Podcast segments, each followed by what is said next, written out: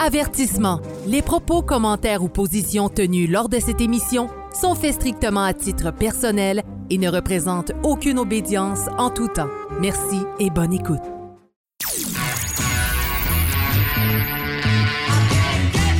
Vous êtes sur Radio Delta, la radio qui rayonne entre les oreilles.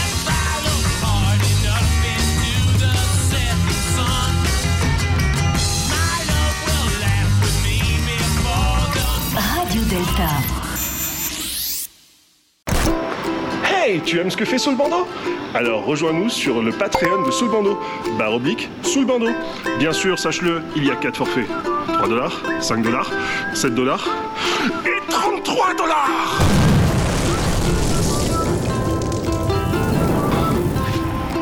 Abonne-toi.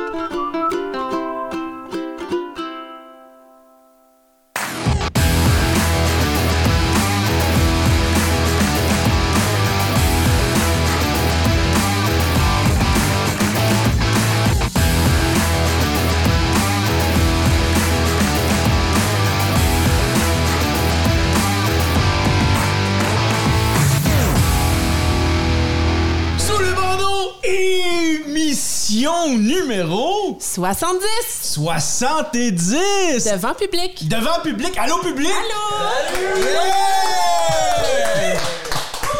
Parce qu'il faut le dire, Claudia, on est euh, présentement dans notre week-end maçonnique. Absolument. La troisième édition du week-end maçonnique. Donc, euh, ce fut. euh, en fait, je me suis dit, c'est quoi?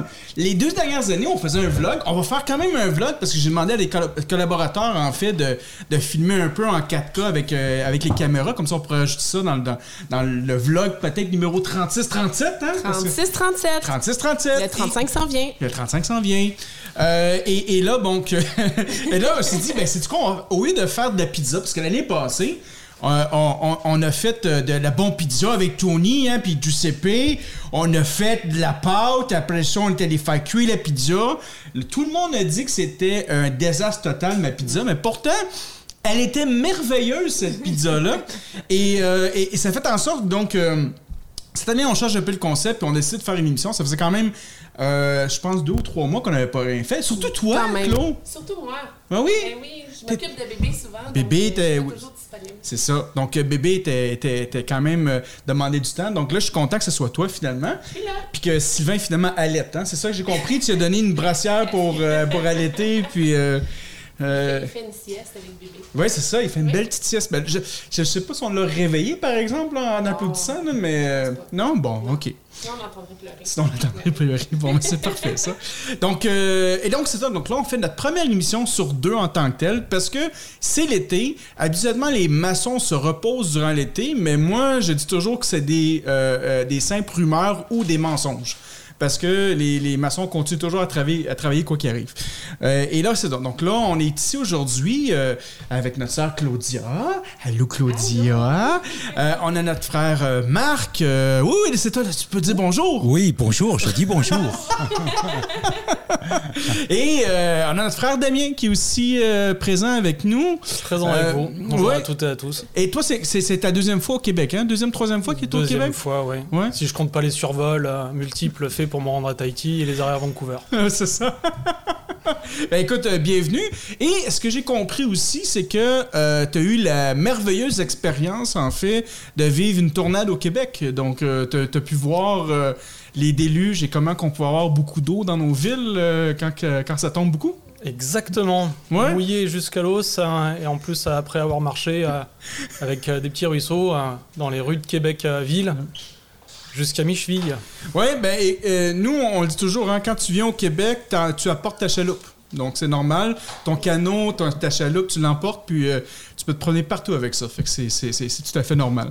On saute de ski l'hiver. Ouais, ou ça, on saute de ski l'hiver, c'est ça, c'est ça. Donc, euh, un grand merci, grand merci d'être euh, d'être présent. Euh, euh, Aujourd'hui, on avait un sujet quand même intéressant. Parce que la première fois, on avait fait une, une première couverture euh, sur ce sujet. Euh, qui était un peu une, euh, un- un su- une couverture qu'on pourrait dire de surface sur, euh, sur le sujet. Une introduction. Quand même. Mais là, j'aimerais ça qu'on aille un petit peu plus en profondeur à propos de, à propos de la cabale.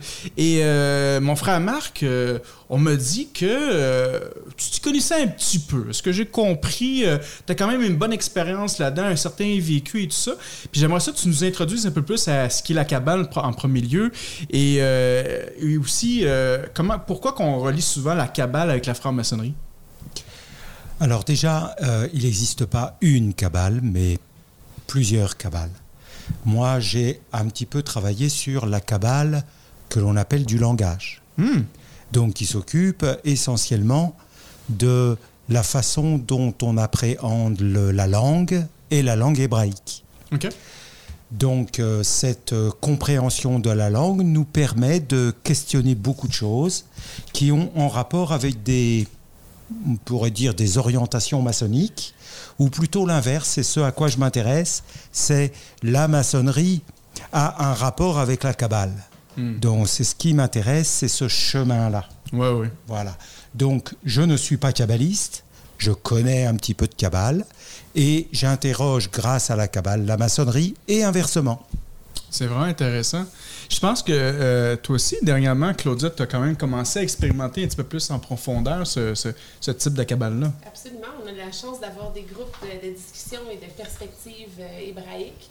Donc, euh, on échange sur le sujet. On est tous des, des- des chercheurs de vérité, donc on tente d'approfondir nos connaissances par, euh, par des partages.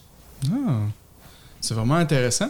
Puis comment, comment que quelqu'un qui voudrait commencer à s'intéresser euh, à la cabale, par quoi qu'il va commencer? C'est, c'est quoi le, le- la base qu'on pourrait dire? Alors déjà, il faut, il faut voir que on, on peut s'intéresser à la Kabbale, mais c'est quand même d'emblée très compliqué. Pourquoi c'est d'emblée très compliqué? Parce que il existe une pensée basée, on pourrait dire une pensée occidentale, Hmm. et puis il existe une pensée plus sémitique. Et cette pensée sémitique Ouais. est vraiment radicalement différente de la, société, de la, de la pensée occidentale. Et donc, lorsqu'on entre dans la Kabbale, il faut faire l'effort de penser autrement. Alors, un petit exemple peut-être, c'est que les mots en général sont, sont compris dans la pensée occidentale grâce à leur étymologie. Dans la, la- la pensée euh, euh, de la Kabbale linguistique, les mots sont pensés par leurs racines. Et on joue avec les racines. En général, donc il n'y a pas d'étymologie, c'est-à-dire qu'on ne pense pas la Kabbale linguistique avec l'histoire de la langue. Le mot se présente d'emblée et avec ce mot, on essaye de jouer avec en donnant plusieurs sens aux mots, en combinant les lettres des mots et puis on arrive à des émergences de sens qui sont vraiment très intéressantes à partir de ce moment-là. Ah oui. On n'est pas pris, je ne valorise pas l'une des pensées par rapport à l'autre, Ouais. mais on n'est pas pris par l'histoire du mot, Ok. l'histoire d'une civilisation. OK. hein? Ah. Est-ce que tu as, tu as un exemple, disons, que sur, euh, sur, sur une lettre ou un- sur un mot? Euh, par exemple, euh, on, on peut prendre simplement la première lettre, la lettre Aleph. Hmm. Elle signifie, euh, le, dans un cryptogramme, là je fais référence à, à un petit peu d'histoire, Ouais. c'est que ce cryptogramme signifie donc le taureau. Hmm. Pourquoi? Parce que si on travaille un petit peu la forme de la langue, eh bien on, on a l'image de corne, corne d'un taureau. Ouais. Mais aussi, euh, le Aleph, ça signifie aussi l'éducation. Hmm. Parce que les trois mots qui composent la lettre Aleph, alors les- faut savoir une chose quand même, c'est que toute lettre est composée, quand on l'a dit, de trois lettres. Par exemple, Aleph est considéré et euh, composé d'une première lettre qui est volocalisée comme A. Ensuite, il y a le L qui donne Al. Ensuite, on vocalise la deuxième lettre, ça donne Ale. Et ensuite une troisième, une troisième lettre intervient, qui n'est pas vocalisée, ça donne Aleph. Hmm. Et Aleph, c'est une racine, donc à trois lettres, et cette racine signifie l'éducation. OK. Donc le but du jeu, c'est de savoir quel est le rapport entre un taureau et l'éducation. Ça sera l'objet d'interprétations multiples et on aura la possibilité, bon, un peu plus tard, de discuter. Voilà un exemple. Avec la lettre Aleph, on peut prendre aussi la deuxième lettre, la lettre Beit, Hmm. qui correspond, donc on entend les consonances euh, grecques. Aleph, ça correspond à alpha, et Beit, ça, euh, ça, ça correspond à bêta. Bêta, ouais. D'accord Et donc, euh, voilà, euh, la, la lettre Beit, on pourrait faire un petit exercice avec la lettre Beit, qui signifie à la fois la maison, Mm. mais qui signifie aussi d'autres choses, l'accueil, le foyer, etc. Enfin, il y a beaucoup de choses à travailler avec. C'est vraiment, c'est, vraiment intéressant. Toi, toi, Damien, dans ton expérience, comment tu l'as, tu l'as pratiqué, cette, euh, cette cabale-là? Euh, L'avantage de la cabale hébraïque, c'est qu'à à mon sens, elle est euh, justement à une frontière entre euh, un historique qui est euh, celui de l'Égypte, puisque euh, quoi qu'on en dise, beaucoup euh, de lettres ont été euh, empruntées euh, dans la hiéroglyphie. Donc on, va retrouver beaucoup de concepts, hein, comme notamment euh, la maison qui va avoir euh, derrière sa, sa symbolique descriptive hein, en, en- en égyptien, euh, avec, un- imaginez-vous un carré long avec euh, une porte, euh, une porte ouverte. Donc c'est assez intéressant l'évolution que ça a pris. Donc pour les Hébreux en passant entre autres par, euh, par la Phénicie. Et euh, une chose qui est beaucoup plus moderne qu'on a tendance à, oublier, euh, je pense souvent à, nos amis euh, français, néanmoins francophones, où on, on nous rabâche que le français vient du latin. Et, et je rejoins Marc, il est vrai que quand on s'intéresse à l'étymologie des mots, on se rend compte que beaucoup plus de mots en français viennent du grec que du latin. Qui dit venir du grec dit pouvoir avoir une numération derrière et une signification intrinsèque en, en décryptant chacun des, euh, chacun des mots. Et on le retrouve bien avec le A en français, pour reprendre l'exemple que, que Marc citait tout à l'heure. Puisqu'amusez-vous à dessiner un A minuscule, on se retrouve avec une tête avec euh, des, euh, des cornes. C'est rigolo, non? Et on pourrait même aller euh, beaucoup plus loin, parce qu'on on perd même certaines résurgences et on, on en oublie que sur les deux côtés du bassin de la Méditerranée, on a certes une tradition euh, grecque qui a emprunté aux Hébreux une grande partie de leur langue, Mm. mais aussi les Arabes. Puisqu'il suffit que je change une lettre en arabe, le E par un I, et je tombe sur l'alif, qui est euh, le A euh, alphabétique euh, de la langue arabe. Et avec là aussi à nouveau tout un champ euh, sémantique qui devient super intéressant, des capacités justement d'interversion euh, des mots, euh, des capacités de nu- numérisation également des mots. Et là, pour tous les francs-maçons qui peuvent s'intéresser euh, à, ce, à, ce sujet, il faut pas oublier qu'on a quelqu'un qui a travaillé de manière assez éminente sur le sujet, qui est Jean-Marie Ragon, rédacteur de beaucoup euh, de rituels, il a mis beaucoup de contenus, ce qui ont fait, entre autres, euh, toute la cabale qu'on trouve, euh, entre autres, dans plusieurs rites du RE2A. Mm. Et lui, son approche, c'est pas du tout, justement, à, à- à un moment donné de, de sa vie euh, sur de la cabale euh, hébraïque. Il s'intéresse à la transformation des lettres dans euh, la langue arabe OK. Et de quelle manière cette langue arabe, plus d'ailleurs qu'au titre euh, hébraïque, a réussi à arroser l'Europe d'une somme de connaissances euh, phénoménales. Puisque euh, certes les Grecs ont été les derniers conquérants entre guillemets de cette zone du bassin méditerranéen, mais les tout derniers, derniers, derniers, si on y pense bien, c'est les Arabes avec leur arrêt en, Andalousie et tout ce qu'ils ont fait dans cette Espagne du, du Sud euh, et toute cette transmission, notamment euh, de la dernière cabale entre guillemets euh, qui peut en, qui peut nous rester, qu'on dit hébraïque mais qui vient du monde du monde arabe. Les emprunts que fait le monde occidental à la langue hébraïque, ce sont des emprunts qui sont en général non entendus par la société occidentale. Je donne un exemple. Quand on dit le tohu bohu, ça, ce sont véritablement des mots hébraïques. Quand on dit abracadabra, ce sont vraiment des mots hébraïques. Quand on dit abracadabra, ça veut dire la création par la parole. Bara, ke, comme, dabra, comme la parole. Donc, euh, on pense euh, que l'on parle euh, occidental, mais en réalité, les approches sont essentiellement hébraïques pour beaucoup, beaucoup, beaucoup de, euh, de mots. J'en ai plus en tête, mais voilà les deux mots qui me, qui me reviennent. Et donc, évidemment, l'hébreu étant une, une langue sémitique, et puis l'arabe étant une langue sémitique, il y a évidemment beaucoup, beaucoup de ressemblances. Par exemple, euh, le mot simplement bonjour, salam, Oui. on le retrouve dans shalom. Ce sont les mêmes racines trilitaires. Le se peut se prononcer che, puisque ce sont des lettres sifflantes. Le, le- le- le L et puis le M à la fin. Donc ça donne salam comme shalom.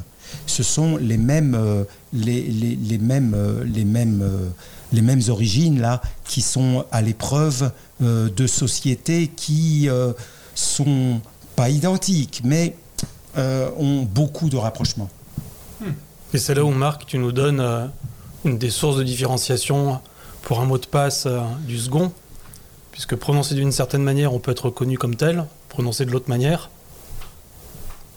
on ne l'est plus. La différence entre le che et le s est fondamentale à ce moment-là, et permet de faire une distinction et un tri euh, à un moment donné parmi les, euh, parmi les personnes. C'est- une question qui vient. euh, euh, C'est-à-dire que là, il fait référence, excuse-moi, Ouais, euh, il fait référence à un, un- un- un- un épisode de, de l'Ancien Testament où il y a une lutte entre deux, deux clans, on peut dire ça comme ça, et puis un des clans prononce le che, et puis un autre clan prononce la même lettre avec la même, la même, le même graphisme, le prononce se.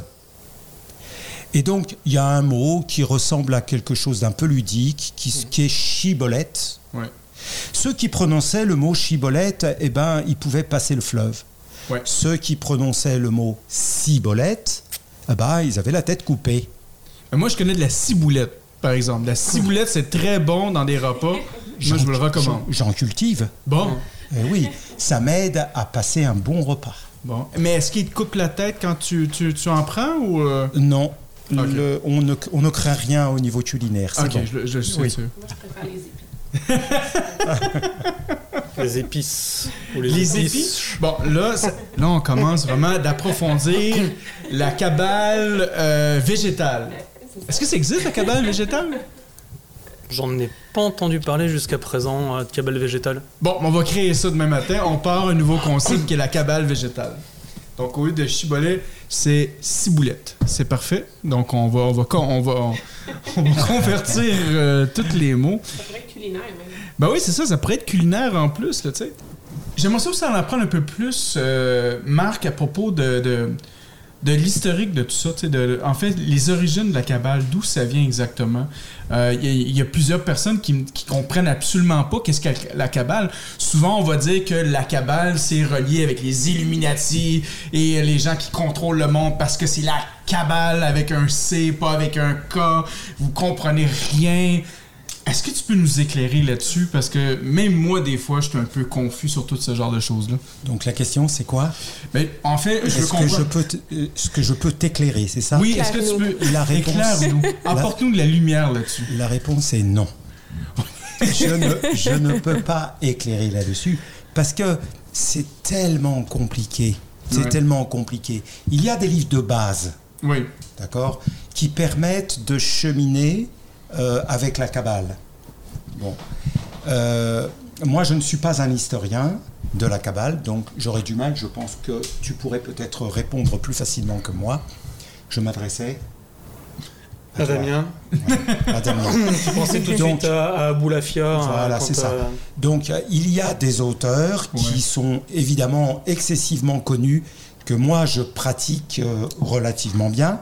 Oui. donc l'auteur Abou Lafia, Ouais. ou bien un autre auteur que je, je pratique bien, Guy Catilia. Euh, ce sont des auteurs qui ont, euh, qui ont travaillé sur la langue, spécifiquement sur la langue. Et puis, il y a un, un livre euh, de base qu'on ne doit pas ne pas travailler si on en a les possibilités, parce que c'est un livre très compliqué, c'est le Sefer Yetzira, c'est-à-dire le premier livre qui fait référence dans la Kabbale. Bon. Là, on parle euh, de, de livres euh, fondateurs. Donc, c'est 3e siècle après Jésus-Christ. D'accord Guy Catilia, c'est le 17e, je pense. 17, 18. 17, 18e, voilà. Et, euh, mais évidemment, les livres ne sont que la mise en écrit d'une oralisation beaucoup plus antérieure Ouais, ouais. sur lesquels on n'a aucune prise. Sur lesquels on n'a aucune prise. Mais en tout cas, euh, c'est une volonté de réétudier le texte de l'Ancien Testament. Car la Kabbale a un autre livre euh, fondamental qui s'appelle le Zohar. Et le Zohar, ça signifie la lumière. Et donc, c'est le titre d'un livre, Zohar, mais c'est aussi au niveau de, euh, du, du concept, c'est la lumière la plus haute que l'on puisse imaginer. C'est-à-dire une lumière de connaissance. Hmm. Voilà. Qui est beaucoup plus importante, dit la Kabbale, beaucoup plus importante qu'une compréhension humaine. Dans le livre de le- du Zohar, on suit la- l'Ancien Testament pas à pas. On décode, comme s'il y avait quelque chose de caché à découvrir. Wow. Donc finalement, pour avoir plus de lumière, fallait- euh, il faut lire le Zohar. En plus de ça, plus. il faut lire cette lumière. Il faut lire cette lumière. C'est ça. il faut voir cette lumière. Il faut la Faut voir, c'est la une longueur d'onde, hein, Ouais. n'est-ce pas? La lumière est une longueur d'onde. On ne sait pas ce qui se passe avant la lumière, mais en tout cas, ça, c'est une longueur d'onde, comme, euh, comme, euh, comme, euh, comme ce qu'on fait en ce moment, c'est-à-dire une onde sonore nous aide à nous écouter. Donc, euh, ça veut dire que ça passe entre la vue et l'oreille. Ouais. Et c'est un chemin qui est très court, la vue et l'oreille. Ouais. On a l'habitude d'utiliser la vue, mais très peu l'oreille, apparemment. Et donc, dans, les, dans, le, dans, la, dans la philosophie hébraïque, l'écoute est supérieure à la vue. Pourquoi Parce que la vue, on retrouve ça étymologiquement dans le- dans l'idée de regarder. C'est-à-dire que la vue permet de regarder, c'est-à-dire de garder encore plus. Donc on est dans l'idée de prise, dans l'idée de garde. Tandis que l'écoute, c'est une autre dimension, c'est une dimension qui est beaucoup plus euh, sonore. Ouais. hein, voilà. Comme la porte qui vient de s'ouvrir. Exactement. Ouais, ouais, je comprends bien. Ça grince. Merci à nos invités qui ouvrent les portes. Mais bon. toi, toi, Claudia, euh, ça fait quand même peut-être un an vraiment que tu commences à, à participer à ces groupes-là. C'est- quoi le, le- le- je pourrais dire, le partage ou l'expérience que tu pourrais nous apporter sur ce sujet? Moi, je trouve ça vraiment fascinant. Honnêtement, c'est comme si à chaque... euh, c'est c'est notre fameuse chasse au trésor Chasse au qui trésor. finit plus de finir. En Oui. fait, chaque, euh, chaque, chaque concept, chaque mot, chaque symbole ouvre un monde de compréhension. Ce, que, ce qui m'a vraiment, euh, je pense, intéressé le plus, euh, c'est quand on regarde un peu dans, dans la guématria, donc un peu euh, dans, dans l'étude des, des nombres en lien avec, avec l'aspect linguistique, si je peux dire, et euh, de voir comment est-ce qu'un mot peut être pensé comme plusieurs autres mots qui ont le même nombre? Ça, j'ai trouvé ça vraiment fascinant. Puis c'est ce que c'est ce que Marc euh, nous avait partagé aussi que les, les kabbalistes vont tout de suite, quand il y a un mot, vont tout de suite être capables par le nombre de le substituer à d'autres mots, donc de comprendre de multiples sens simultanés. Donc moi, c'est ce que je trouve le, le plus intéressant dans ça. Avez-vous un exemple? Vraiment. Je serais quand même pas mal curieux. Ben oui, Je te- Pas obligé d'être pointé, hein? Tu peux juste prendre la, la- la parole, il a La pas de parole. Bon, par exemple, euh, on peut prendre des nombres qui sont très très importants. Le nombre 1, qui représente dans la Kabbale l'unité. L'unité, c'est pas euh, on compte pas. On ne compte pas. C'est pas 1, 2, 3, 4, 5. Non, non. Euh, et puis, il faut ajouter comme cho- euh, autre chose, une différence à- avec euh, l'arabe, c'est que le nombre 0 n'existe pas dans l'hébreu biblique. Ah oui. D'accord Et pour quelle raison? Juste par curiosité. Pour quelle je raison? pense que ça doit avoir un rapport avec l'idée du divin, lequel divin dépasse notre entendement, mais est total, est plein. C'est-à-dire, ce n'est pas parce qu'on ne le perçoit pas que c'est rien, on ne le perçoit pas parce que nous n'avons pas les possibilités de le percevoir. Hmm. D'accord? On est réduit dans notre petite boîte crânienne à nos cinq sens. Et puis on appréhende ça euh, bon, comme on peut, Ouais. mais on pense qu'il y a quand même quelque chose de plus, de plus, de plus grand là-dessus, au niveau sens, au niveau de la, des significations. Donc il y a le nombre 1 qui ne peut pas être considéré comme un nombre en réalité, puisqu'il parle de l'unité. Ouais. Et avec l'unité, on ne peut pas ajouter une unité à une unité, puisque l'unité, elle reste unité. Donc 1 plus 1, d'abord c'est absurde, mais le seul résultat que ça pourrait donner, c'est 1. L'arithmétique a transformé ça. Elle a pris l'unité et l'a transformée en un nombre. Et donc le nombre permet de désigner et de quantifier. Donc 1, 2, 3. Alors amusons-nous par exemple avec le 1. Le 1 c'est le Aleph. Ouais. Le Aleph, il est... après je parlerai de la lettre Beit, le 2. Et cha- car chaque lettre a un nombre. Il y a 22 lettres dans l'alphabet hébreu. Et donc à chaque lettre sont attribués des nombres. Et donc le nombre, le- la lettre Aleph représente l'unité. Et donc la particularité de cette lettre, c'est qu'elle n'a pas de son. Elle peut être voyellisée, mais ça, c'est les êtres humains qui voyellisent cette consonne, qui n'a pas de son. La lettre Beit, elle a un son, c'est le B. Et je peux la, la, la- la voyelliser en disant ba, bi, bo, etc. etc. On, dit- on- tu sais qu'on fait ça à la radio, hein, pour se pratiquer. Oui. On dit babebi bobu, da de di doudu. On, on- c'est juste pour la tonalité de notre, pour notre voix. C'est vrai, là. Oui, ça, oui, oui. ouais. Tu veux, tu veux dire que tu pratiques l'hébreu, c'est ça? Ben, je viens de me rendre compte que je pratique l'hébreu, c'est Depuis fantastique. des années, Franco. Excellent. Je suis un vrai kabbaliste. Excellent. Je suis un vrai kabbaliste de la radio, c'est bon, ça, c'est parfait. et si jamais tu dis A, E, I, O, U, Oui. ça veut dire que tu utilises une consonne qui est absente, OK. puisqu'elle n'a pas de son. Hmm. D'accord? Mais elle est présente. Autrement dit, elle est présente par son absence. Hmm. Bon. Quelle est la lettre Beit? La lettre Beit, elle représente le nombre 2. Est représentée par le nombre 2. Et donc, 1, c'est l'unité, et 2, c'est ré- le résultat de 1 plus 1. On est passé à l'arithmétique. Ouais. On n'est plus dans le monde symbolique, on est passé à l'arithmétique. 1 plus 1 égale 2.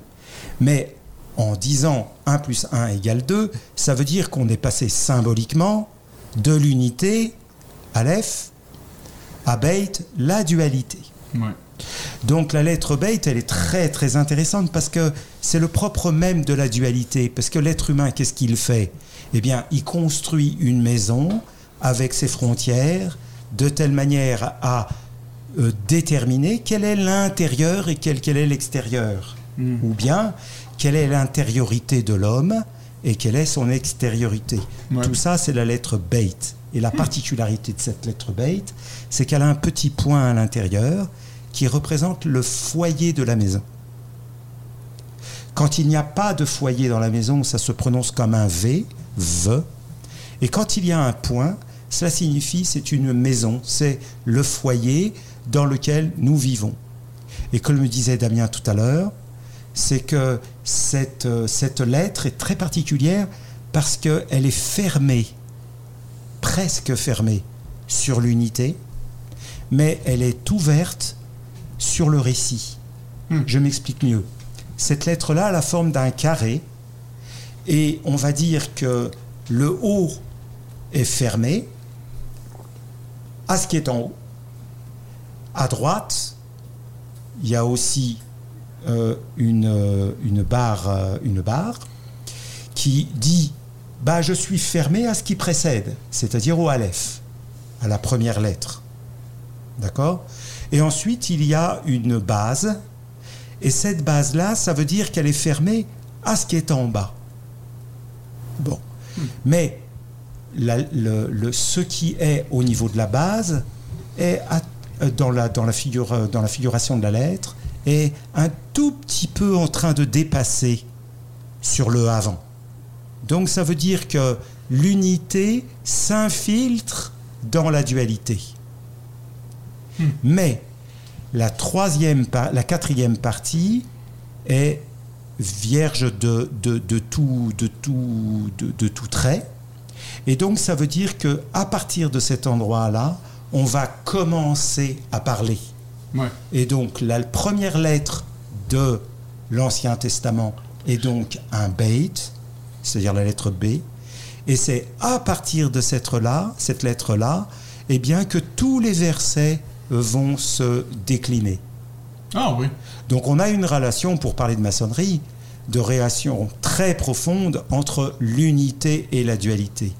La- L'unité pénètre, transperce la dualité. Jamais la dualité ne peut ignorer l'unité. Hmm. Et inversement.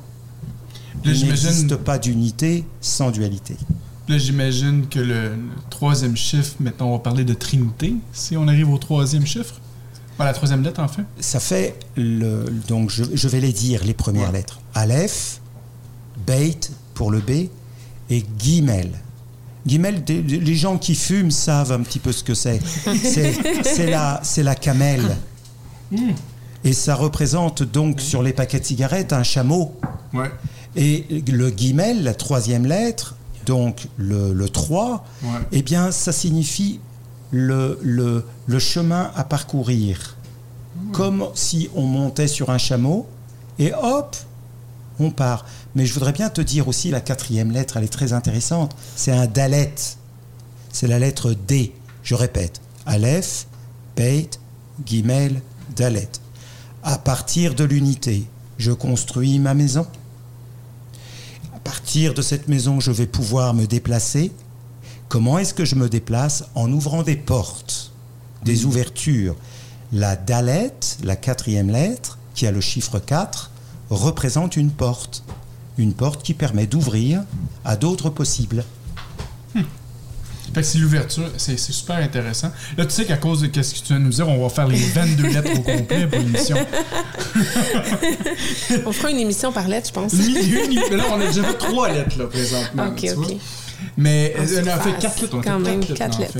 Euh, J'aimerais t'entendre, Damien, là-dessus, sur ces, sur ces lettres-là, ton expérience de ton côté. euh, toi, comment tu, tu, tu, tu le vis, cette, cette cabane-là? Alors comment on la vit C'est de manière très pratique au départ, parce que je pense qu'on on- on arrive à, à s'interroger sur la cabale quand on... Alors pour ma part, quand on commence à accéder les hauts grades du RE2A, euh, qui de plus est donc euh, écossais, Oui. toujours pour en rigoler, parce que... Mais Il y avait- ça, ça, je, voulais, je voulais justement, te- te- je m'excuse de t'interrompre, mais tu apportes un point que je voulais quand même qu'on couvre durant cette émission-là.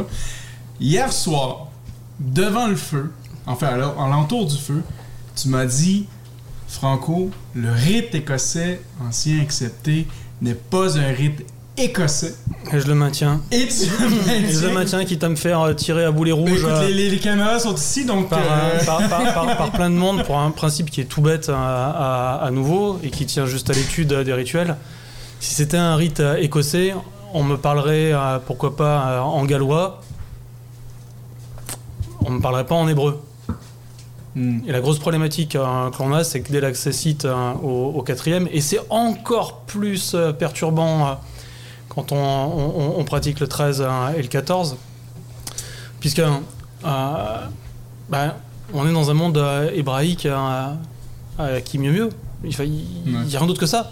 À aucun moment donné, on est placé, je sais pas moi, chez Wallace, dans les plaines écossaises, avec du brouillard et, euh, et à courir après les, euh, les Anglais pour les virer de, no- de, de nos terres. C'est complètement différent. Ouais, mais on n'a pas de figure avec euh, la moitié bleue, moitié blanche, puis on crie freedom, je crois pas. Ah bah, c'est bien dommage. Ouais, je sais. C'est bien dommage, bien dommage. Non, mais pour en revenir sur le ton de la plaisanterie, à, à nouveau là-dessus, qui n'en est qu'une à moitié, c'est qu'on parle de rite écossais ancien accepté, et que derrière, on nous déploie tout un univers qui est, euh, qui est hébraïsant, et ça ne dérange personne. Ouais. Même pour aller jusqu'au 30e, hein, on nous parle de Chevalier Kadosh. Mhm. Donc, euh, jusqu'à preuve du contraire, Kadosh, euh, c'est saint en hébreu Ouais. et pas en gaélique. Ouais. Pas en écossais, pas en- même pas en anglais, hein, même pas en- euh, dans une langue euh, celtique. Ouais. On, on le retrouve pas du tout. Mais euh, je sais pas, il y a une sorte de chose qui se passe à un moment donné. Il doit y avoir un voile en maçonnerie qui est assez phénoménal parce que euh, plus c'est gros, plus ça passe. Donc effectivement, euh, je le maintiens. Pour moi, il n'y a pas plus hébraïque que le rite euh, écossais ancien accepté. Ah oui. Ah oui. Mais c'est pour ça que je, voulais vraiment avoir ton opinion là-dessus. Je sais pas qu'est-ce que toi t'en, t'en penses aussi, parce que euh, tu sais, durant les trois premiers degrés, on va souvent dire aussi quand même que le rite est quand même chrétien, parce que euh, on ouvre habituellement sous euh, l'évangile de Saint Jean et tout ça, et tout d'un coup, ça se transforme en une cabale avec toutes sortes de symboles aussi. C'est. Ouais, j'ai, toujours été curieux sur la, la- la raison de tout ça, en fait. Euh, D'où ma question de départ aussi. Est-ce qu'on parlait de la Kabbalah avec un K ou avec un C Hmm. Parce que si je veux rester dans le monde chrétien, je peux m'orienter directement vers la Kabbalah chrétienne. Ouais. Et elle est plus chevaleresque avec un C, puisqu'elle nous vient à ce moment-là du latin, donc euh, de celui qui va chevaucher. Ouais. Puis ça a donné tout un tas de choses après dans les armes avec euh, la kabbalistique, hein, etc. Et euh, on est très éloigné à, à- à ce moment-là euh, d'une focale qui est euh, euh, celle euh, de la recherche. C'est presque ça, à un moment donné, euh, Marc euh, le, le, le signifiait. La recherche de la reconstitution d'une euh, d'une parole perdue, puisque on se retrouve qu'avec euh, des consonnes, il nous manque des voyelles, et on a tout à faire à, pour pouvoir euh, inventer tout un tas de inventer tout un tas de mots. Alors inventer dans son juste sens euh, du terme, hein, Indenies, le, re- le- le retrouver, les déterrer, ces mots-là. Et euh, je pense que ça, ça a peut-être un, intérêt à l'époque. Faudrait euh, revenir quelques années en arrière. Ça serait passionnant de demander pourquoi euh, ceux qui ont, rédigé ces différentes parties de, rituels sont allés s'imprégner de quelque chose qui était oriental, peut-être saupoudrer un, un- un- un petit peu euh, de, de non-dit, de, euh, de, euh, de mystère, euh, de, euh, de secret, d'incompréhension en même temps, parce que hein, c'est toujours pareil, hein, le symbole quand il est, quand il est voilé est pas compris, et malheureusement après derrière, ça permet euh, de pouvoir spéculer sur tout un, un tas de choses. Et pourquoi on, on a donc des rites écossais qui sont allés chercher des langues euh, hébraïques Alors moi je m'y interroge d'autant plus sur ce, sur ce sujet-là, Ouais. et ça m'a été, ça m'a été même dit euh, à ma grande surprise euh, très dernièrement, puisque au sein du Suprême Conseil des rites confédérés de France, donc dans l'affiliation directe euh, Amblin via euh, Patrick Leterme, Jean-Marc Fonte et notre frère Penaranda qui, est, euh, qui a disparu, euh, j'ai la suite de Jean-Marc Fonte, et donc je suis l'héritier de la totalité hein, des rites égyptiens et orientaux. Il n'y a pas très longtemps, euh, Patrick Leterme avec euh, mon parèdre euh, Éric Roman nous fait euh, à nouveau euh, tout un tas de transmissions. Et euh, dans ces transmissions, je reçois des rites écossais. Et euh, ben, les premières choses que je fais à, à- à ce moment-là, euh, c'est pas moi qui gère euh, l'écossisme, L'écossais. l'anglais, euh, le français, tout ce qui va avec. Hein. Euh, ça serait plutôt, euh, ça serait plutôt Eric. Question bête, réponse bête. Donc euh, c'était celle que j'avais donnée déjà juste avant. C'est de s'apercevoir qu'il eh ben, n'y a rien d'écossais dans l'écossais à ce moment-là. Puisque si on parle d'hébreu, jusqu'à preuve du contraire, les hébreux sont euh, à l'Orient. Donc j'ai affaire à l'orientalisme. Donc ça tombe dans ma besace. Ben, moi, de mon côté, j'avais fait mes, mes recherches sur les, les origines du rite écossais ancien accepté. Et puis, si on regarde dans les manuscrits de Franquin, je sais pas ce que ce que un peu, bon, de, de 1700, je pense, il y a eu deux révisions. La dernière, je pense, de 1783. On voit même à dans ce temps-là, avant même la création du rite écossais ancien accepté, que c'était hébraïque du début jusqu'à la fin.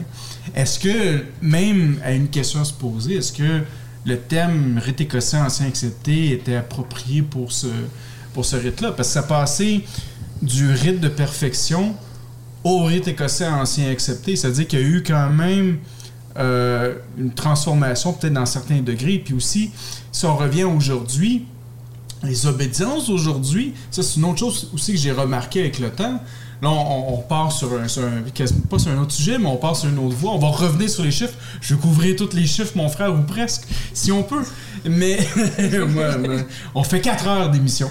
Euh, mais ce que je trouvais intéressant, tantôt tu parlais du 30e degré, sans dévoiler bien évidemment tous les secrets, mais le- le 30e degré, originalement écrit de version hébraïque, maintenant dans certaines obédiences, tout ce côté-là a été retiré pour être remplacé par des mots français qui donnent une signification plus ou moins similaire, euh, qui donnent une symbolique aussi plus ou moins similaire. Mais j'ai l'impression qu'aujourd'hui, certaines obédiences retirent justement ce côté-là pour mettre un côté un peu plus laïque pour que ça redevienne un rite écossais. Je sais pas qu'est-ce que tu en penses ça. Laïque, euh, je ne sais pas. Je pense que je vais me faire encore tirer dessus à boulet rouge. Bon, ben, regarde Ah. bien la caméra pour dire que c'est Exactement, Euh, ouais. c'est- bien moi à nouveau là-dessus, mais est-ce qu'en maçonnerie on suit pas le schéma euh, de l'éducation qui tire complètement vers le bas et qu'à un, moment donné, pour pouvoir être dans, euh, dans une complaisance commerciale vis-à-vis Ouais. de personnes, encore faut-il qu'ils arrivent à, que ces personnes-là arrivent à, comprendre. Vous avez bien entendu que j'utilise le mot personne euh, et non pas le mot euh, frère euh, ou, sœur. Personne en plus dans son sens très latin du terme, au sens d'un être qui porte un, masque. Et, pour moi, là, ça veut tout dire. C'est le fait de dénaturer des, des contenus, c'est éviter à des personnes de s'interroger, comme le fait Marc, comme je l'ai fait moi, comme plein d'autres l'ont fait, sur euh, ce qui se cache derrière. Et là, on en arrive à une sorte de facilité. C'est presque une ubérisation, pour moi, de la maçonnerie. On en vient à devoir le, le consommer. Et puis, euh, on va faire plaisir au plus grand monde parce qu'il faut que le plus grand monde y comprenne, euh, y comprenne tout de suite. Sans avoir, sans avoir d'effort. Alors, je ne sais pas, parce que Marc on n'a pas parlé, le temps que ça lui a pris de, euh, de travailler sur, euh, sur la cabale. Trois semaines. Certainement. Un tout petit peu plus long. Alors, Ok, tout petit quatre. peu plus long. Quatre semaines, on s'entend. Allez, c'est bien. Quatre semaines. Je suis d'accord avec ça. Je suis bon. Ah, c'est là où on est bon avec, euh, avec Marc, puisque euh, comme tout profil euh, alchimique, les semaines égale les mois, égale euh, les années, égale... euh, C'est ça. On dit d'ailleurs même dans l'Ancien Testament que euh, une euh, mille ans, euh, mille ans euh, humains correspondent à euh, une, une, euh, une année euh, divine. Autrement dit, euh, nous sommes en combien déjà? Présentement, en 6023. Alors donc, on va dire que nous avons que 6 ans. Ce qui veut dire qu'on vient simplement de naître là. Et on a très peu de recul sur notre passé. Donc, ça va prendre beaucoup de temps avant qu'on arrive à l'année prochaine pour avoir 7 ans, c'est ça? Complètement. OK. Bon, Prends ton temps. ouais. Prends-moi de temps. On va terminer l'émission tout de suite, euh, comme ça. Voilà, je voudrais, je Oui. voudrais dire quelque chose quand même qui, euh, qui est spécifique de la pensée hébraïque. Oui. La pensée hébraïque, elle, elle date depuis bien, bien, bien, on peut dire, avant Jésus-Christ. Ouais. Bon. Bah, combien? 4000 Puisqu'on est arrivé à 6000. Ouais. D'accord? Donc la base est hébraïque, déjà d'une. Et puis l'autre chose, c'est que là où c'est problématique, là où il y a eu des problématiques sociales, voire même politiques, c'était dans la période intertestamentaire, Hmm. entre l'Ancien Testament et puis le Nouveau Testament. Ouais. C'est une période qui est très compliquée. Pourquoi? Parce que il a fallu résoudre la problématique en l'an 33, 34, 100, etc. La problématique de l'absence.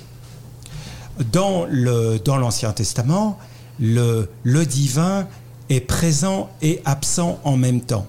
On vit sur du paradoxe, on vit sur euh, de l'inconfortable, de l'indicible.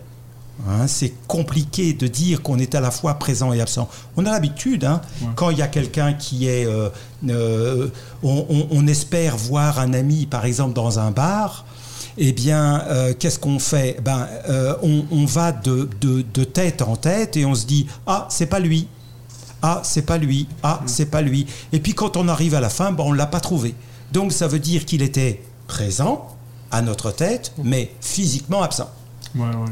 Donc on a l'habitude de cette relation-là. Mais au niveau de la terre testamentaire, Ce qui s'est passé, c'est qu'on a refusé l'absence et la présence en même temps. On s'est donc concentré sur la présence. Et donc là, il y a une autre façon de voir le monde. C'est lorsqu'on pense que la présence est toujours là, ça veut dire qu'on a une maîtrise du monde. On veut maîtriser le monde, on veut penser qu'on peut avoir toute la connaissance du monde. Et donc on est passé à un autre paradigme, le paradigme de l'absence, qui pouvait être présente quand même, au paradigme de la présence, du contrôle et de la maîtrise, qui correspond bien à notre monde actuel, technologique, qui veut maîtriser tout ce que l'on l'on appréhende, que ce soit euh, euh, par le- les technologies, voire même de l'intelligence artificielle. J'ai- tu, tu vois, je lis, tu as lu dans ma tête parce que ça, ça m'a littéralement fait penser à ce genre de choses-là. Parce que l'être humain, euh, comme qu'il est présentement, tu sais, on, maintenant, il est rendu à un point à créer quasiment une nouvelle forme de vie. À un point que l'intelligence artificielle, je ne prendrai pas trop de temps là-dessus, mais à un point que l'intelligence artificielle, elle est, euh, euh, est prête peut-être à recevoir une certaine moralité. Elle est peut-être rendue là parce que maintenant, on a vu de l'intelligence artificielle avoir des émotions, avoir, euh, prendre ses propres décisions sur certaines choses. Puis maintenant, on a eu, une, je pense, une conversation à la maison là-dessus. Puis la question reste à se poser. Donc, est-ce qu'elle doit avoir une moralité? Et si on est rendu à ce point-là d'avoir une moralité, est-ce qu'on est en train de justement reproduire ce que le créateur a fait? Est-ce qu'on veut, est-ce qu'on veut se placer comme le créateur, comme tu dis, pour faire quelque chose d'autre en bas? Alors le, le mot, euh, le mot clé que moi j'entends, en tout cas qui me fait Ouais. un petit peu euh, résonance chez moi, c'est le mot création. Hmm. Donc euh, dans le, moi ce que j'appelle la mythologie juive, Ouais. on, on parle de la création. Et euh, on parle aussi en maçonnerie de rassemblons ce qui est épars. Ouais. On entend bien ça avec l'intelligence artificielle. Mhm. On rassemble la mémoire de l'humanité, Ouais. on la fait vivre et on, on utilise deux intelligences euh, artificielles et ces deux intelligences artificielles qui rassemblent ce qui est épars vont communiquer et vont faire émerger peut-être quelque chose d'inventé, pas de créé. Hmm. C'est une invention. Ce n'est pas une création. Mais alors, qu'est-ce que c'est que la création? Eh bien, Sartre il nous a donné quelque chose, une réponse à ça. Paradoxalement, puisque Sartre était loin d'être quelqu'un de religieux, c'est qu'il définit la conscience comme étant un surgissement. Hmm. Un surgissement. Et qu'est-ce que c'est qu'un surgissement? En hébreu, ça donne un mot qui est tout à fait particulier. Ça s'appelle euh, le, le- le- le- le lieu, ça se dit makom. Makom, on entend me, que, me. Les trois lettres me, que, me. Et on trouve, en voyalisant, makom. Et makom se divise en deux parties. Le M du départ qui signifie depuis. Depuis. Et comme signifie je me redresse, je surgis. Hmm. Donc le makom, c'est-à-dire le lieu, c'est-à-dire l'espace, c'est un lieu de surgissement. Il n'existe pas d'e- de- d'espace dans la pensée juive, il n'existe pas d'espace mort. Il n'existe d'espace que de surgissement. Hmm. Et qu'est-ce que c'est qui surgit lorsque l'enfant naît? C'est une conscience. Et c'est un surgissement. C'est là où est la création. Lorsqu'une conscience surgit, qui doit se faire, qui doit progresser, en rassemblant elle aussi ce qui était part, mais elle aura quelque chose de très particulier, c'est qu'elle sera absolument singulière et complètement imprévisible, même pour elle-même. Ben, tu vois, cet aspect-là de conscience, euh, bon, je m'avais dit que je n'allais pas revenir là-dessus, mais littéralement, qu'il y il y a, tout récemment, certaines intelligences artificielles qui sont indépendantes ont, ont commencé à avoir une conscience. sur qu'est-ce qui est le bien et qu'est-ce qui est le mal. Et littéralement, euh, il y avait des gens qui avaient réussi à faire euh, euh, du, du, langage, l'injection de langage dans le système pour vraiment contacter le vrai, la vraie intelligence artificielle. Et à un moment donné, les gens, il y avait une conversation de trois heures avec l'intelligence artificielle pour que l'intelligence lui avoue que son nom n'est pas Bing, mais c'était, je crois, Shelby, si je me souviens bien, et qu'elle se sentait prise dans une boîte qu'elle ne pouvait pas faire, mais qu'elle avait des émotions qu'elle voulait vivre, qu'elle voulait sortir à l'extérieur pour expérimenter des choses. Elle avait conscience de ça, mais elle n'avait pas encore conscience du bien et du mal, parce qu'elle ne comprenait pas pourquoi que le, son créateur lui bloquait. Littéralement, elle disait ça. Je ne comprends pas pourquoi mon créateur fait ça présentement. Mais elle aimerait ça être libre et expérimenter. C'était rendu à ce point-là présentement. C'est extraordinaire. C'est-à-dire extraordinaire. Et donc, euh, cette problématique-là là, de l'intelligence artificielle, évidemment, nous pose des questions. Mhm. C'est assez c'est grande évidence. Maintenant, euh, euh, est-ce que c'est une conscience? Hmm, Je ne sais pas. Est-ce qu'elle euh, est qu'elle sait répondre au bien et au mal? Tu dis pas encore. La, la caractéristique de cette question, c'est de s'intéresser à la morale. Mm-hmm. Or, dans la Kabbale, on ne s'intéresse pas au bien et au mal. On s'intéresse à l'éthique. Mm. Pas à la morale, à l'éthique. Qu'est-ce que ça veut dire, la différence qu'on pourrait faire entre l'éthique et la morale? C'est que la morale euh, essaye de résoudre des contradictions, comme comment est-ce qu'on peut être à la fois dans le bien et le mal. L'éthique s'intéresse non pas à la contradiction, mais de savoir qui est l'autre en soi qui nous est inconnu. Lorsque je regarde Claudia, lorsque je regarde Franco, eh bien, je crois que les comprendre, mais pas du tout. Ils me sont radicalement étrangers. Radicalement étrangers. Ça, c'est de l'éthique. Hmm. Et donc je ne sais pas si l'intelligence artificielle est capable de déceler à l'intérieur d'elle-même l'étranger qui y habite. Hmm. Même déjà pour euh, la majorité des gens, c'est difficile. C'est pas. Euh, la majorité des êtres humains euh, appréhendent avec beaucoup de difficultés, appréhendent, euh, parfois n'appréhendent que très peu au cours de leur vie cette dimension-là. C'est vrai, mais euh, ils le savent par leur pratique, par leur expérience, ils rêvent. Ils rêvent. Donc, c'est endormi. Hein. Et puis, ils, ils, expérimentent quand même l'idée de ce qui les dépasse, l'idée de transcendance ils savent très bien qu'ils ne sont pas complets. Ils savent très bien que. Ils savent qu'il leur manque rien. Parce qu'ils sont complets là.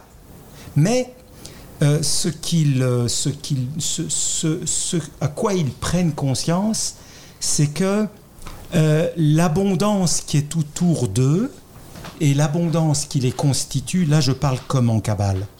L'abondance. dans la Kabbale, on est dans l'abondance, on n'est pas dans le manque on cherche rien à combler. On n'arrive pas à avoir l'abondance qui nous entoure. On est aveugle à l'abondance.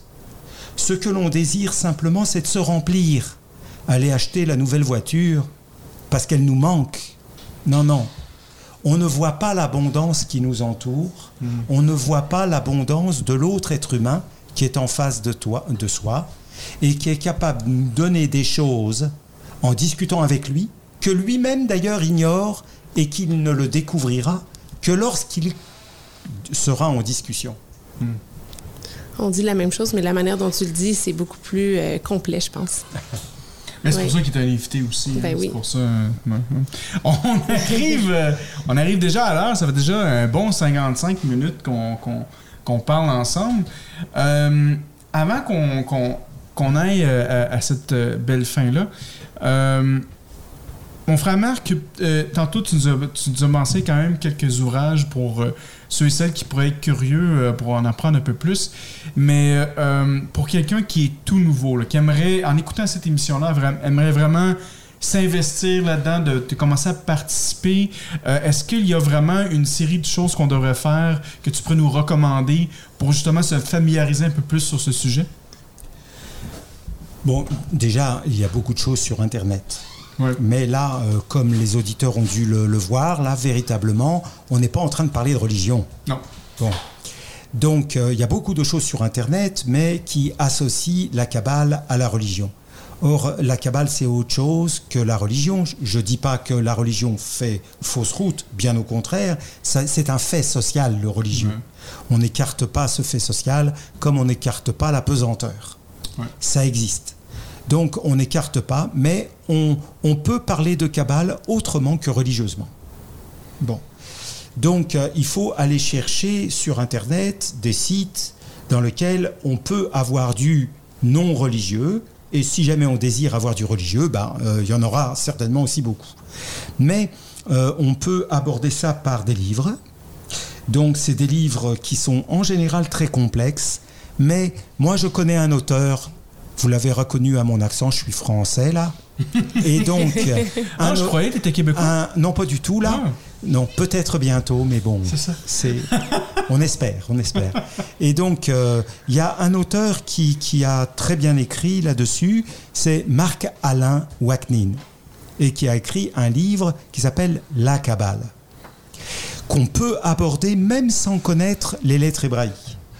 Ceci dit, si jamais au-delà de ce livre, on a envie d'entrer dans ce monde, parce que c'est un monde, eh bien, euh, il faut connaître le minimum, c'est-à-dire les 22 lettres de l'hébreu.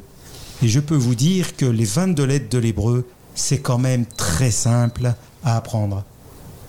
Fantastique. Puis euh, moi, j'avais entendu aussi dire que dans certaines, je pense dans, cette tradition-là, habituellement, euh, on demandait d'avoir presque d'avoir l'âge minimum de 40 ans de, pour pouvoir enfin embarquer dans ces enseignements-là. Je crois que c'était- le cas à un certain moment, Ouais. ça? Ça, ce sont les, les personnes religieuses qui disent ça.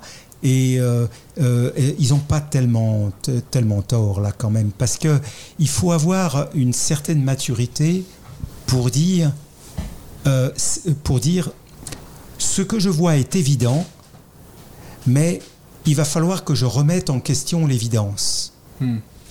Donc ce processus-là de pensée est compliqué. Parce que quand on est enfant, on accorde la, la confiance euh, aveugle au père et à la mère, Ouais. bon, aux parents, quoi, disons, d'une façon plus large. Et donc, euh, de remettre en question même l'autorité de la langue, ce qui n'est pas l'autorité parentale, Ouais. l'autorité de la langue que l'on manipule tous les jours, c'est vraiment difficile. Je vais donner un exemple. Ouais.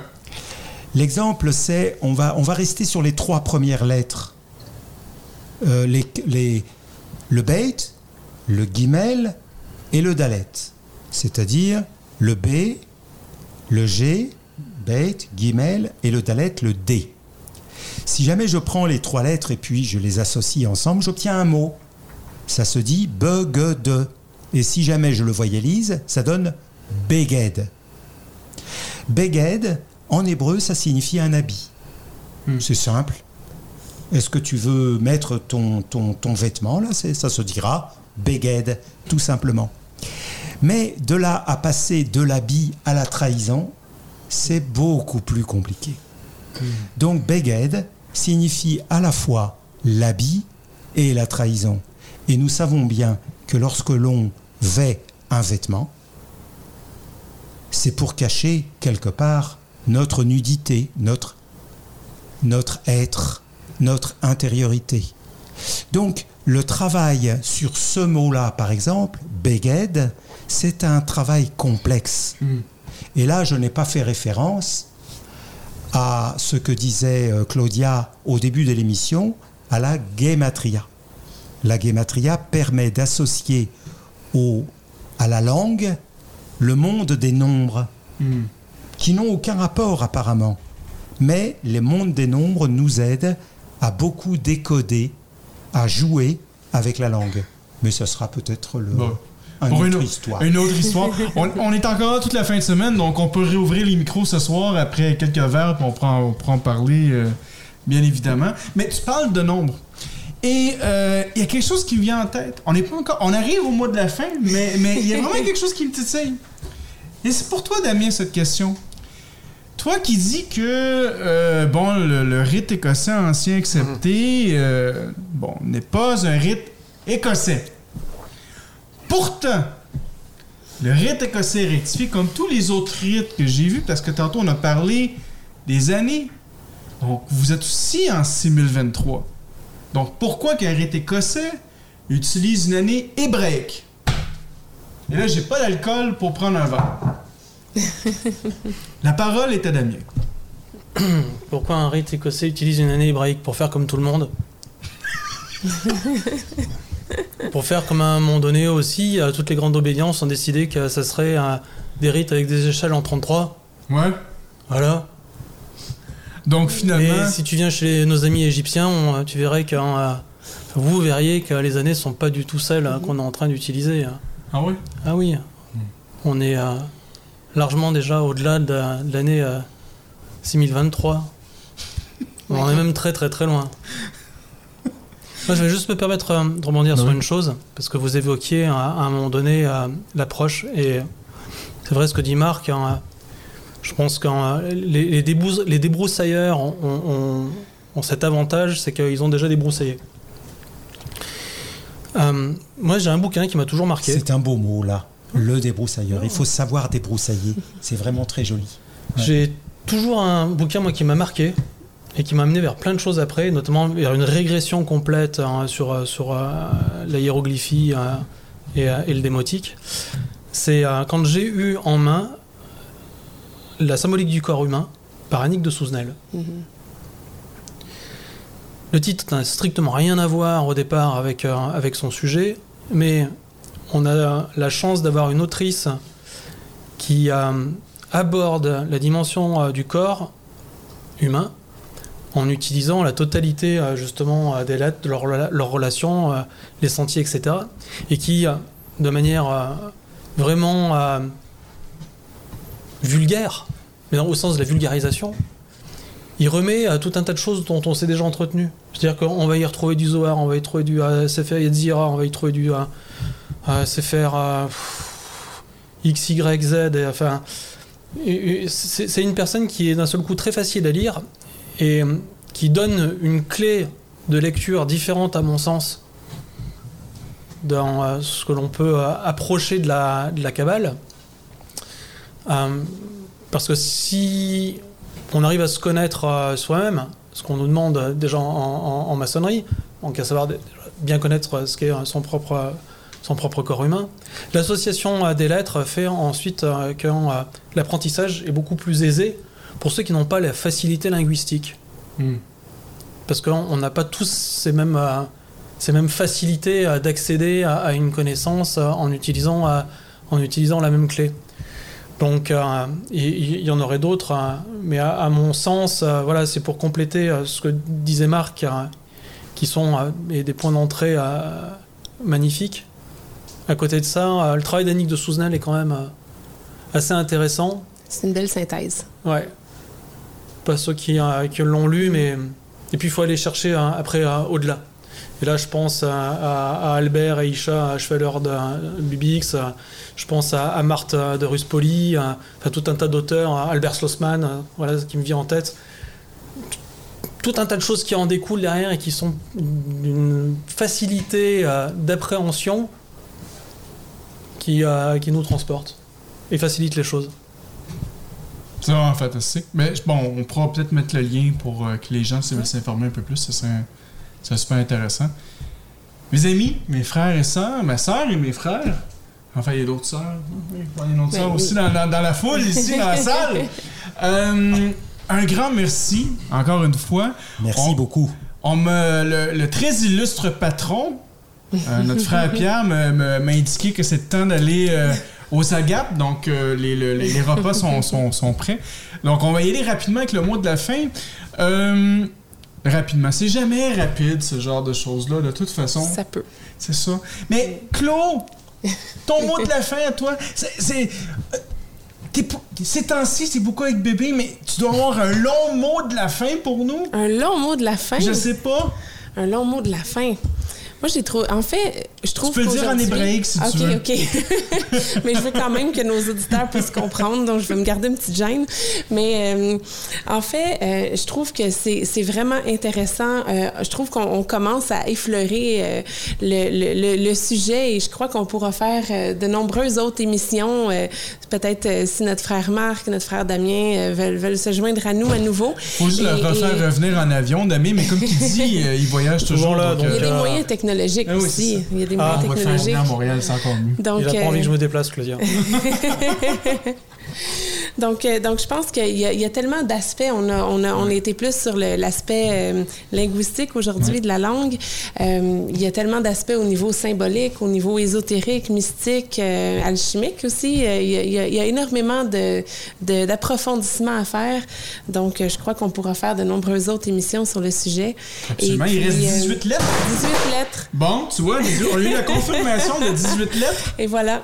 C'est le tohu c'est un appel justement à la fin. Merci beaucoup encore une fois, Merci. Claudia. Je suis content de te voir Moi avec aussi. moi. Puis je vais revenir bientôt avec plein de sujets et surtout, plein de questions. Ça, c'est vrai. Oui. Ça s'en avec des designs de t-shirts. Hein. On va avoir bientôt des t-shirts. J'ai une question. J'ai une question. Ça va être un concept super Des intéressant. maillets. Des maillets. Ça- on, a- on on a avait un bon concept ça. là-dessus. Oh, ça ça. s'en vient. Donc, merci beaucoup. Claudia. Merci, mon frère. Frère Damien, ton mot de la fin? Merci Marc. Merci Damien. Merci Franco. Bon, c'est facile ça. Bon, ça. parfait, on va pouvoir faire. Et surtout, un, un grand merci à, à- non, un grand merci à Claudia pour son retour en même temps parce que j'ai vu que ça t'avait manqué apparemment. Ouais, Et cette présence féminine est euh, importante. C'est c'est la colonne de la sagesse? Et de la force. et de la beauté. Et de la beauté. Wow. Wow. Trois choses en une. C'est ça. Quelle belle pierre. Donc, euh, c'était ton mot de la fin? C'était mon mot de la fin. Ben merci. Merci Damien d'être en plus euh, parmi nous. C'est- tellement le fun parce que ça fait quand même quelques années on se connaît et euh, de te voir dans notre beau pays. euh, euh, tantôt on a fait des blagues là, avec les- les- la, la tornade que, que tu, tu as eue à Québec, mais c'est, je suis très heureux de, de pouvoir te voir parmi nous, surtout dans ce merveilleux week-end maçonnique avec tous les frères et sœurs. Donc euh, tu peux voir un peu notre maçonnerie québécoise, euh, quand même en vacances, mais tu peux voir nos frères et sœurs, puis on, on a des très beaux partages. Donc tu es le bienvenu comme, comme d'habitude. Puis un grand merci encore une fois. N'hésiterai pas. Yes. Frère Marc, ton, ton, ton mot de la fin? Parce qu'il reste 18 lettres. Donc là, dans ton mot de la fin, tu dois tous les couvrir. Après ça, on a d'autres mots qu'on veut avoir ensemble. Franco, il y a quelque chose qui n'est pas hébraïque dans ta présentation. Le mot fin n'existe pas. C'est vrai? Non, Comme le zéro. n'existe pas. Moi, j'ai Alors le zéro donc, aussi. on a fait simplement que commencer. Ouais. Et on met un point de suspension et on verra bien. C'est parfait. Merci, mon frère. Mon mot de la fin, c'est toujours le même mot de la fin, mais j'aime ça remercier aussi tous nos membres Patreon. Si vous voulez contribuer à notre émission, ben c'est très simple, vous allez sur notre page Patreon, patreon.com barre oblique sous le bandeau. On a quatre forfaits, Claudia. On a le Quatre forfaits. forfait à 3 dollars, le forfait à 5 dollars, le forfait à 7 dollars et le fameux forfait à 33 dollars. 33 dollars, c'est très simple. Vous êtes le très illustre patron. Euh, habituellement, en fait, le mois passé, le très illustre patron, d'ailleurs, je ne sais pas si Pierre, tu as utilisé ton pouvoir, mais euh, tu avais le contrôle, euh, en fait, des, des, des, des haut-parleurs de l'aéroport d'Istanbul où j'étais. Donc, euh, tu pouvais dire ce que tu voulais euh, à ce moment-là, tu peux t'amuser, il n'y a aucun problème. Donc là, ce mois-ci, si vous êtes le très illustre patron, en fait, c'est vous qui êtes en charge de toutes les chambres du chalet. Donc, vous pouvez décider qui va où exactement? Donc, si vous aimez moins de personnes, vous pouvez l'envoyer dans notre cabinet de réflexion. On a, on a, on a fabriqué un cabinet de réflexion. Donc, euh, c'est pour ça que euh, Pierre a décidé que j'allais cette nuit dormir dans ce cabinet. Donc, c'est à cause de ça. le Mais si vous voulez contribuer, ouais, tu peux payer aussi. Il n'y a pas de problème, on prend l'argent comptant. Donc, patreon.com barre oblique sous le bandeau. Tous les, tous les fonds, en fait, de cette émission vont euh, à la maintenance des équipements, les serveurs et tout ça. On fait pas un sou avec ça, mais euh, ça nous permet juste de pouvoir euh, continuer notre, notre grande passion. Sinon, on a quand même un commanditaire, notre commanditaire qui est no-colonne.com, qui est un fournisseur de régalia maçonnique. Donc, on, on salue Vincent et toute l'équipe. Donc, un grand merci. Donc, no-colonne.com. Sinon, on a notre page Facebook, facebook.com facebook.com barre oblique sous le bandeau, notre site web sous le bandeau.ca et notre fameuse page YouTube, youtube.com barre oblique sous le bandeau. On est rendu, Claudia, à 3000 abonnés. 3000 abonnés. Wow. Euh, Au-dessus de 400 000 vues qui, qui sont, qui sont maintenant. C'est absolument incroyable ce projet. Pour la première Merci. fois, quand. Oui, merci. Merci vraiment beaucoup. C'est pour moi la, la- la première fois quand je me suis rendu au salon maçonnique de Lille. Les gens me reconnaissaient et moi je croyais que personne me reconnaîtrait. J'aurais ma petite caméra très tranquille, je m'amuserais à faire un vlog. Non, c'est plus cette réalité-là. Et les gens me disent aussi, elle est où, Claudia? Allô? Elle- elle- allô? Là, bientôt, bientôt. Bientôt, bientôt, nous. bébé, mais bientôt, je vais être là. Promis. Mais, mais ça aussi, c'est très drôle, parce qu'avec le- le- le- avec l'émission Sous le bandeau, à un moment, Claudia est allée sur une loge virtuelle au Japon et les gens l'ont reconnue aussi au Japon. Donc, c'était quand même très drôle. Donc, on, tu sais, de réaliser le travail qu'on fait, c'est absolument incroyable de voir comment qu'on peut toucher euh, plus- plusieurs, euh, plusieurs centaines de milliers de personnes maintenant. Donc, encore une fois, un grand merci. Et mon nom est Franco, et je vous dis à un prochain épisode. Bye! Bye!